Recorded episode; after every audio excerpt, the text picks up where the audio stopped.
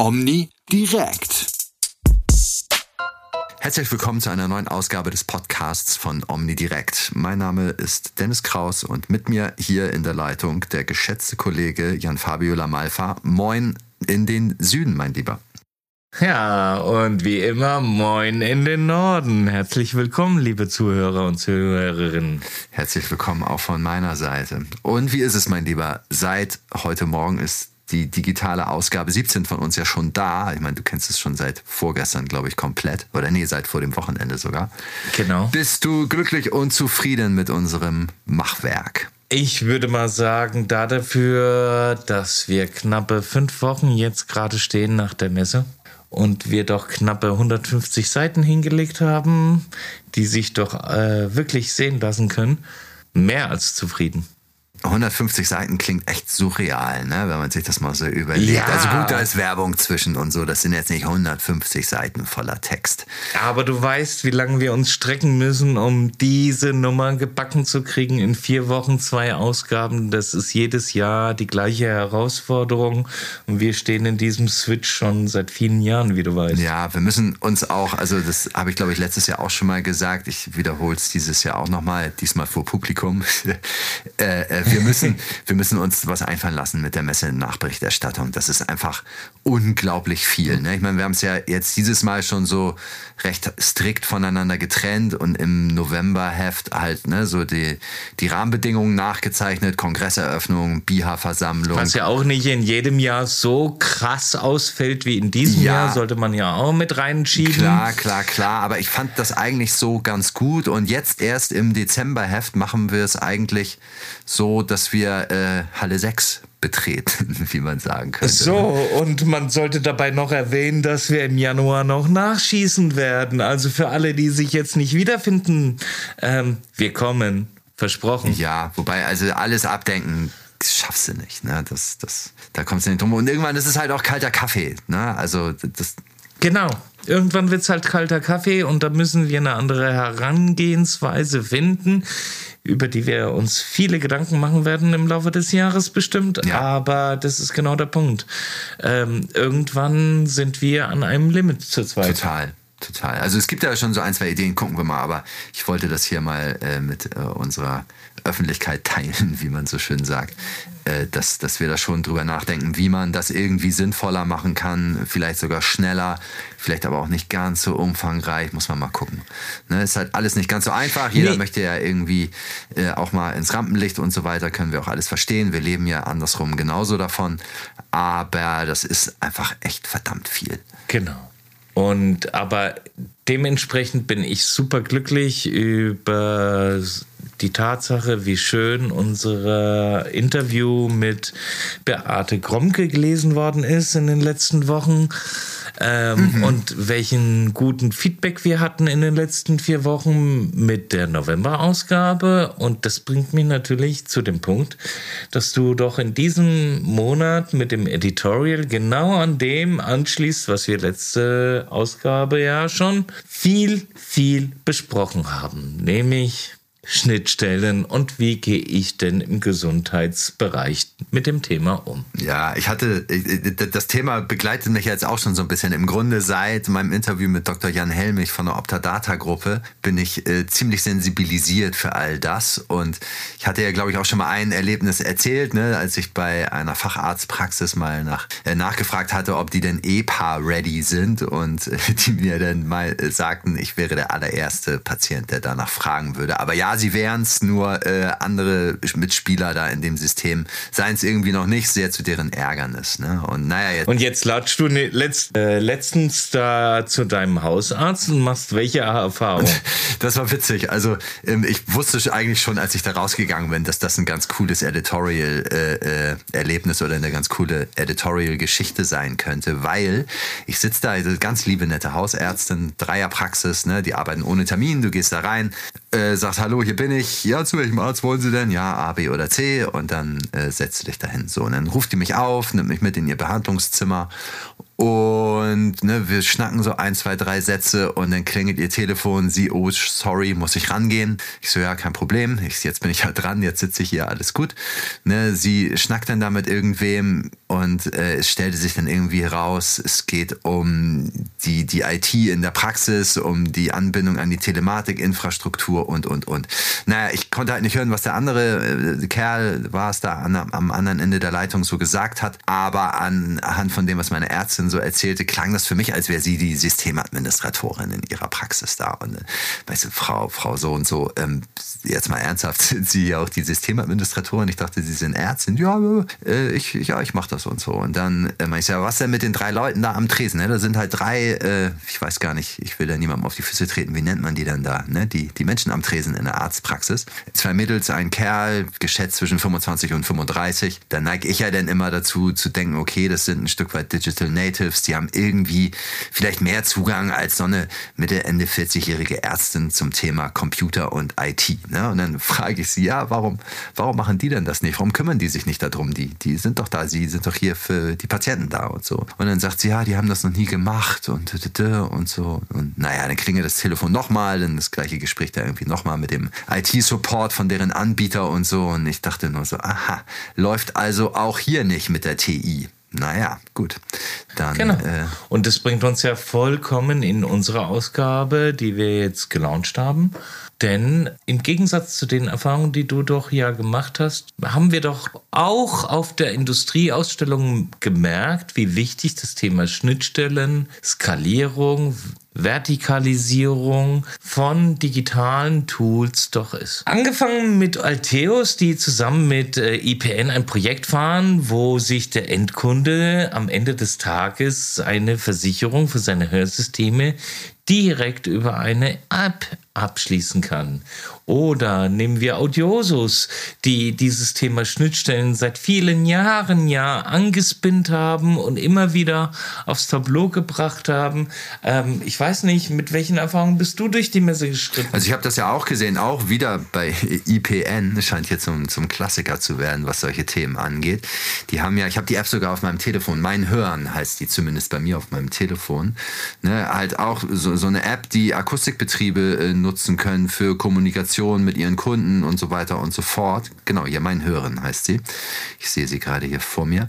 Und ähm, ja, auch da, aber ich meine, auch der, der BVI hatte ja gemeldet, dass ähm, jetzt die, die, die, die Produktkataloge der Hersteller alle irgendwie in einem aktualisierten, ich glaube immer noch HIMSA, Standard online gehen werden und und und. Also äh, zusammengefasst lässt sich da ja sagen, da tut sich wirklich viel zur Vereinfachung und äh, Prozessbeschleunigung, würde ich sagen. Richtig, und dementsprechend empfanden wir ja beide ja auch die Diskussion, die Christoph Stimmen in unserem Interview anschneidet, nämlich zu sagen, ey, Change Management muss einfach sein. Beides Change Management und diese Schnittstellengeschichte haben viel miteinander zu tun. Ne? Wenn du mal siehst, welche Erfahrungen du in der Arztpraxis gesammelt mhm. hast. eigentlich ja keine. Ich habe ja, ich staune da ja eigentlich immer, immer eher. Ne? ja, ja, wir, wir staunen, ja. weil wir mit anderen Gedanken durch den Tag gehen, den ganzen äh, Monat lang. Aber ähm, im Grunde genommen ist es doch genau die Problematik, oder sehe ich das falsch? Ja, wahrscheinlich schon. Ich meine,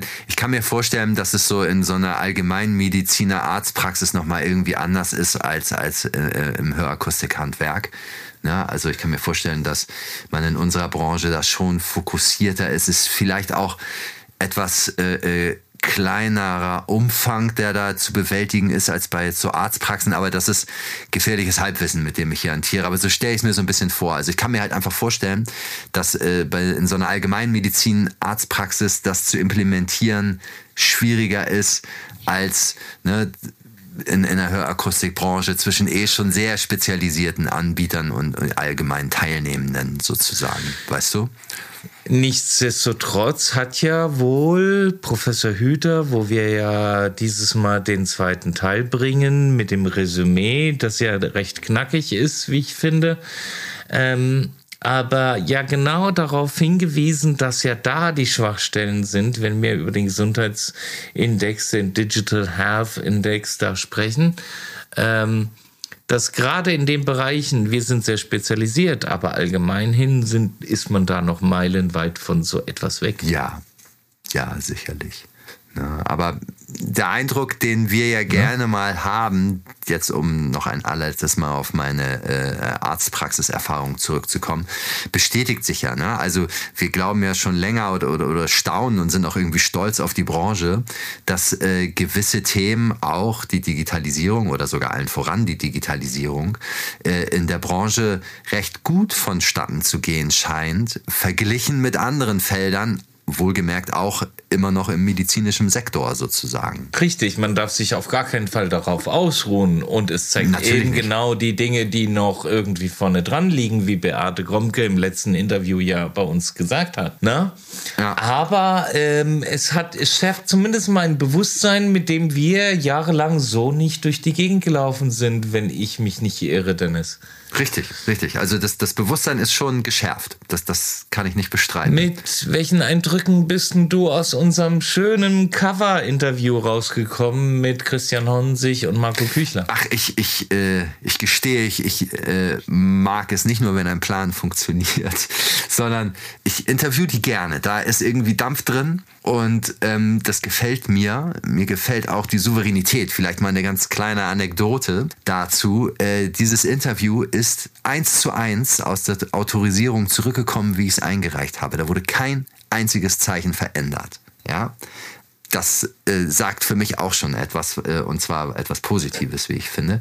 Und mir gefällt bei denen einfach so diese, dieser Wille vorweggehen zu wollen. Ne? Also ich meine, das wollen natürlich alle Hersteller und, und äh, allen gelingt das auch mal mehr gut, mal weniger gut, sicherlich. Aber ähm, bei Signia spürt mhm. man das eben auch sehr gut. Und ähm, ich finde nicht nur äh, diese ganze Fußballgeschichte, die die angezettelt haben als äh, äh, Ärmelsponsor bei Kräuter Fürth und so weiter cool, sondern äh, und halt eben dann auch die Kampagne, die sie da drumherum gestrickt haben und dann eben auch so die Überlegung, okay, wir machen das hier im Großen, ne, mit einem äh, Zweitliga-Bundesliga-Club und äh, zeigen aber auch gleichzeitig, wie man das runterskalieren kann auf den einzelnen Betrieb, zum Beispiel in St. Mergen oder was. Und ähm, das fand ich beeindruckend. Dann fand ich aber auch äh, äh, interessant deren Kampagne Wir zusammen durch den Winter. Ne? Also während Corona hieß es ja noch äh, Wir zusammen. Jetzt ist es Wir zusammen durch den Winter in Anbetracht all der Verunsicherungen, die da draußen sind, vor allem wirtschaftlicher Natur. Ja, und er sagt halt, Leute, schaut, dass ihr die Menschen in die Versorgung bringt, sagt Christian Honsig. Und äh, auf Seiten von Signia hat man sich dann überlegt, wie man da so ein bisschen Druck, vor allem finanzieller Natur, rausnehmen kann. Und also ja, um das irgendwie kurz zu halten, da, da ist immer was in Bewegung. Ne? Da sind immer die Ärmel hochgekrempelt. Ich, ich mag das. Ich Ganz in Bewegung und äh, nicht weniger beeindruckend war ja auch das Interview, das du mit Carsten Braun und Stefanie Heinz geführt hast. Also zumindest ja. habe ich das empfunden, aber wiederum auf eine völlig ganz andere Art und Weise. Ja, also das Interview fand ich, genau, das ist aus einem ganz anderen Punkt, fand ich das sehr interessant. Das habe ich jetzt auch vorhin kurz in diesem Text, der immer da irgendwie unsere Ausgabe anmoderiert und so weiter, äh, auch so formuliert. Nämlich, ähm, ist ja kein Geheimnis, wissen alle, ne, IDO, Renaissance und so weiter, war auch auf der Industrieausstellung natürlich an vielen Ständen zu besichtigen. Und äh, man kann da aber zwei Seiten sehen, finde ich.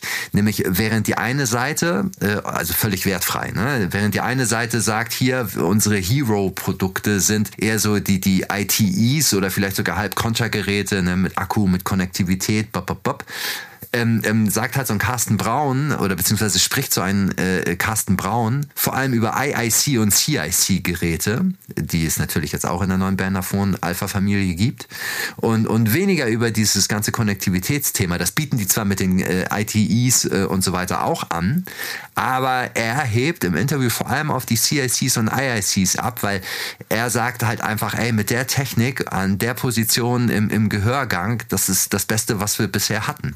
Ne? Und sagt halt eben auch, äh, ähm, warum soll man äh, so ein Stück weit audiologischen Nutzen preisgeben für ähm, eben Konnektivität und solche Dinge, um sich dann mit, mit Earbuds auf eine Stufe zu stellen. Also er verteufelt das nicht, ne? also In überhaupt nicht, aber ähm, er stellt halt ganz klar den audiologischen Nutzen nach vorne und nicht den äh, äh, äh konnektiven oder, oder ja, Consumer Electronics State of the Art Kram. Und das fand ich ziemlich cool. Da sagt, da sagt er kluge Sachen zu, finde ich.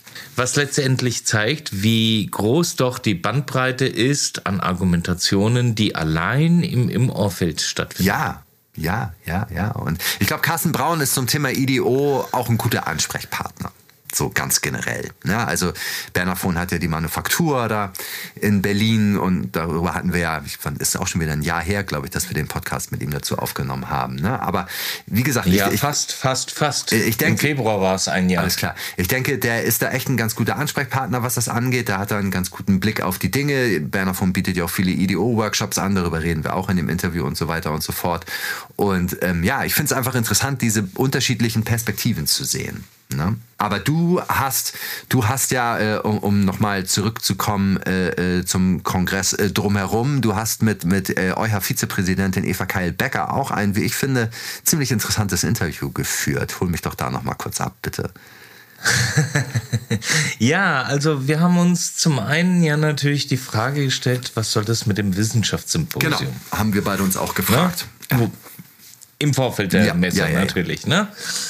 Und ähm, da kriege ich doch eine sehr interessante Au äh, Antwort, nämlich, ey, ihr Lieben, wir wollen, dass die Arbeiten, die wir seit vielen Jahren vorstellen, und wo ein Thorsten Seile ja der erste Preisträger war, wie du weißt, und sagt, ey, das sind alles Diamantenarbeiten und ähm, wir wollen, dass es auch einen Stellenwert bekommt, dass es verdient hat.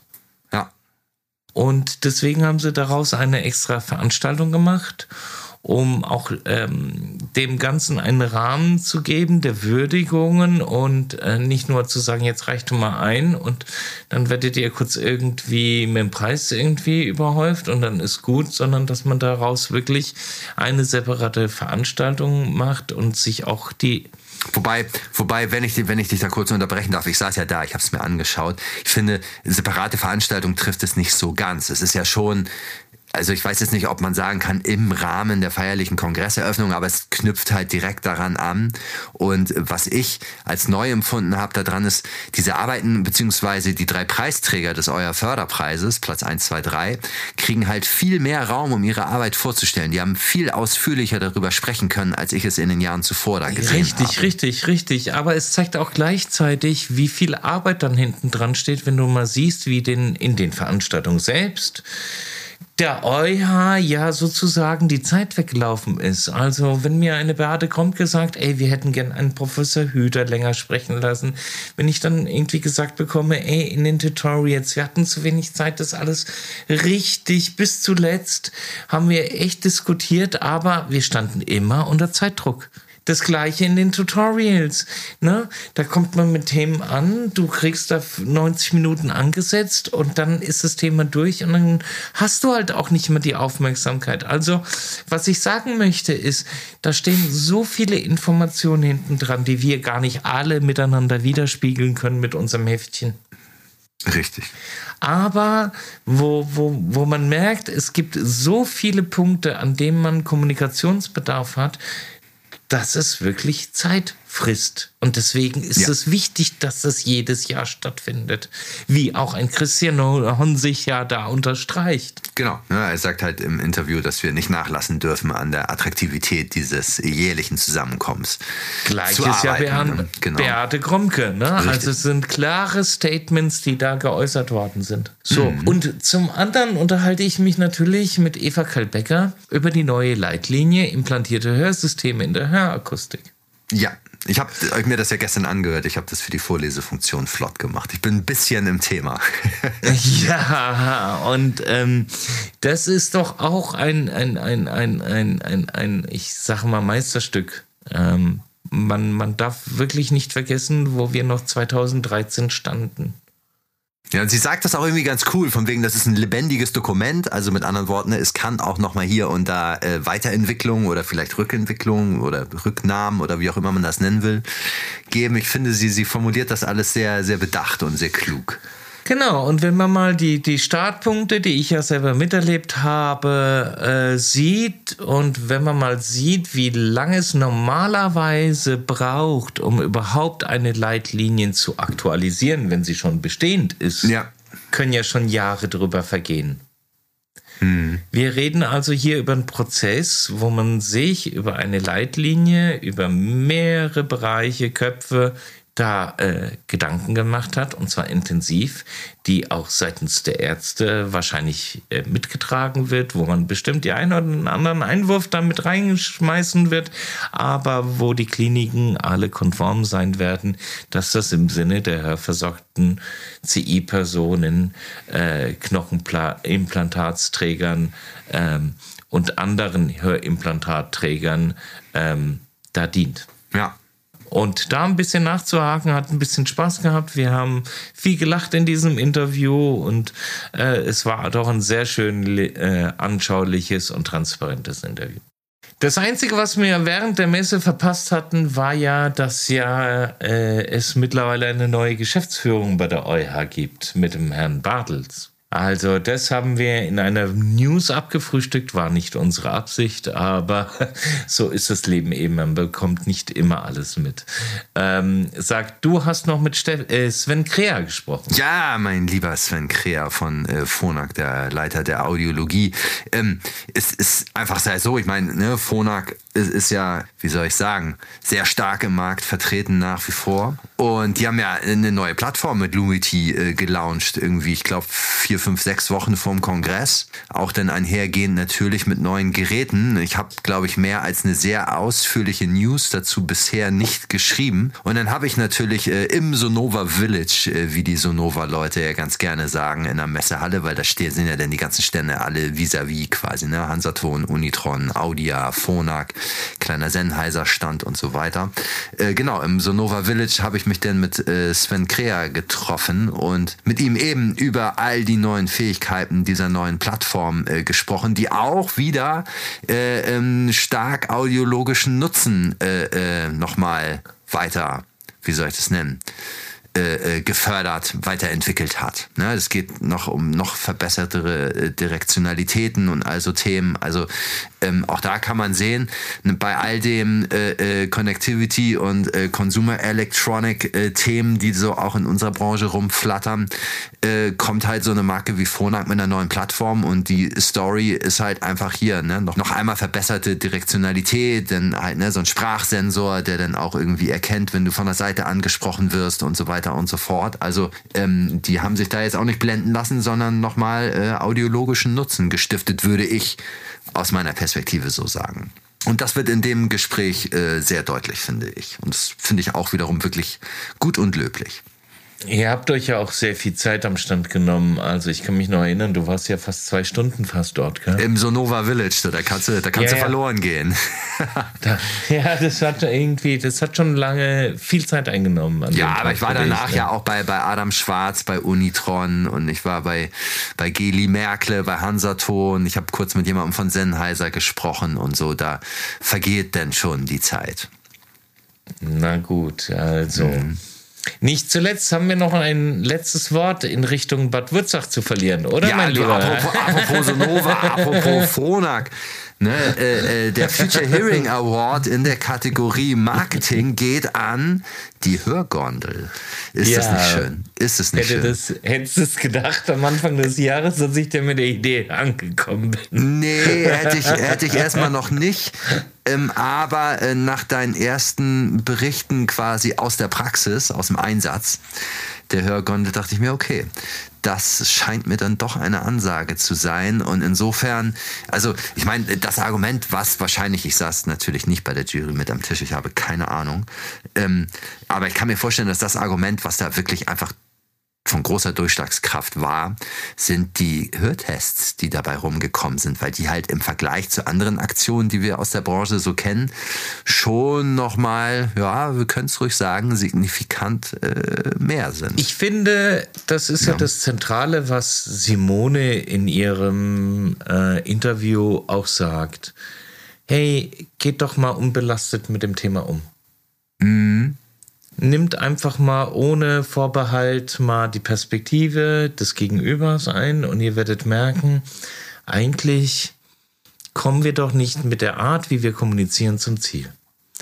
Und das Schöne an der Hörgondel, und das ist das, was mir so viel Spaß gemacht hat in diesem Jahr, war die Tatsache, dass wir einfach nur spielen. Wir spielen. Ja. So, und wir klären dabei auf. Und ähm, das macht, glaube ich, das Geheimnis aus, wie Simone ganz zu Recht festgehalten hat. Und ähm, das animiert vielleicht die Leute, eine Bewusstseinsschärfung vorzunehmen, was ein großes Thema bei uns in der Branche ist. Wie schaffen wir den Leuten wirklich das Bewusstsein an, einzuschärfen, das es braucht, um zu wissen, hm, ich habe ein Problem damit, ich möchte den Hörgenuss haben, also will ich das und das haben. Und sich da als Endkunde da zurechtzufinden, ist alles andere als einfach. Und das sollte man sich auch immer wieder vor Augen führen. Ja, das war super. Und das wurde da jetzt ja, ja offenbar, äh, oder was ist offenbar, gewürdigt. Ne? Genau. Witzig übrigens, dass auch äh, äh der Hörkönig bzw. Andreas Lindackers äh, in der Kategorie Anpassung äh, gewonnen hat mit dem Radarhörtest. Ne, über den haben wir ja auch schon geschrieben. Wir waren ja auch äh, schon beim Hörkönig äh, zur Audienz letztes Jahr. Also ich, ich bin nach Krefeld gepilgert, wenn ich das mal so sagen darf, und wurde äh, gebührend empfangen vom Hörkönig. Und da habe ich mich auch sehr für, für ihn gefreut, dass die da auch neben uns oder wir mit denen, je nachdem, wie man es sehen möchte, gewonnen hat. Und auch das dritte Projekt, was da ausgezeichnet wurde, soziales Engagement. Ähm, ähm, ich komme jetzt leider nicht auf den Namen, Entschuldigung bitte. Aber äh, da geht es ja um, um äh, äh, Hilfe äh, oder beziehungsweise um Versorgung in Syrien. Ähm, absolut löblich. Wahnsinn, was die Leute immer so auf die Beine stellen. Ganz toll. Entsprechend halte ich fest, dass wir nach einem Jahr Omnidirekt doch sagen können, unser Credo, wir hören alles, ähm, den können wir doch irgendwie standhalten. ja, ja, ach, ich, ich, ich, du und Benjamin, ihr mögt den Spruch ja. Ich tue mich mit sowas immer so ein bisschen schwer. Aber ähm, ja, wir, wir, wir versuchen es zumindest. Ganz okay. Wir versuchen es zumindest. Wir hören ganz gut zu. Alles klar.